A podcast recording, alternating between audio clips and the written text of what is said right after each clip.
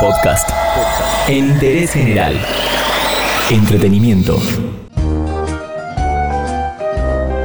Se estrena Toy Story 4, una saga que marcó a varias generaciones. Pero ¿qué hay detrás de este fenómeno?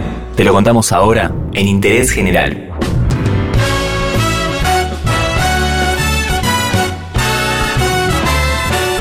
Hablar de Toy Story es hablar de Pixar, una compañía que como muchas otras ahora forma parte del mega imperio de Disney. Pero empecemos del principio.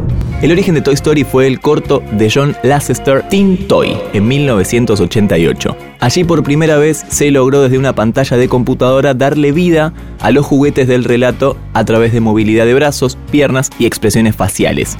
Pero ¿quién es este tal John Lasseter? Se formó en el Instituto de las Artes de California, compartiendo clases con el mismísimo Tim Burton, que en ese momento no lo conocía nadie. Luego de graduarse y trabajar en Disney, pasó a trabajar en una incipiente empresa, Pixar, compañía que fue absorbida en varias ocasiones, por ejemplo por Lucasfilm y después por Steve Jobs. Hasta que a fines de los 80, luego de lanzar el corto Teen Toy que mencionamos anteriormente, llamó la atención de Disney. Luego de varias idas y vueltas que incluso demoraron años, llegaron a un acuerdo. Lasseter puso sus condiciones. Quería trabajar con su equipo y aclaró que no sería un cuento de hadas, no haría un musical ni tampoco tendría un villano típico, recursos que Disney habitualmente usaba.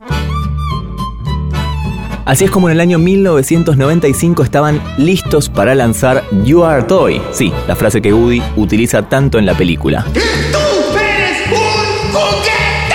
Al final lo cambiaron por Toy Story. Si bien el guion estaba casi listo, llamaron a otros directores para terminarlo. Entre los cuales estaba Joss Whedon, el director de Avengers, quien creó a Rex, el tiranosaurio de la película.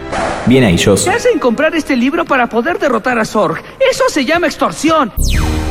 La voz de Woody fue pensada para Tom Hanks, quien de inmediato aceptó, motivado por la fantasía de su niñez, de que los juguetes cobraran vida cuando él no estaba. En cuanto a la voz de Buzz Lightyear, se consideraron a varios famosos, entre los cuales estaba Mel Gibson, Bruce Willis y el mismísimo Jim Carrey. Pero finalmente, quien aceptó fue el comediante Tim Allen. Al infinito y más allá. La película también en ese momento tendría a Barbie en forma de cameo, pero a Mattel no le gustó mucho la idea de ver a su muñeca moviéndose ahí con una personalidad definida. Bien que después cambiaron de opinión, ¿no? Mantengan manos, brazos y accesorios en el interior del auto y no tomen fotografías, porfa. Pero vamos a hablar del estreno de Toy Story 4. Si bien la tercera entrega pensábamos que sería la última porque cierra perfectamente la historia, los directores creían que Woody merecía un poquito más. Esta es su película en mucho mayor medida que las películas anteriores y aseguran que esta sí será el cierre definitivo de la saga. Va a tener nuevos personajes, un enfoque de empoderamiento hacia la mujer, algo que hemos visto últimamente en otras películas, y además tendrá un dilema que Woody va a tener que enfrentar. Tenemos que ir a casa, Porky. No irán a ninguna parte. ¡Woody, detrás de ti! Hay algo que sé. El deber de un juguete ¡Capum! nunca termina. Según el tráiler parece algo similar al resto de las películas anteriores, pero sus creadores insisten que nada que ver. Se estrena en los cines argentinos Toy Story 4 y vos te enteraste un poco del detrás de escena en Interés General.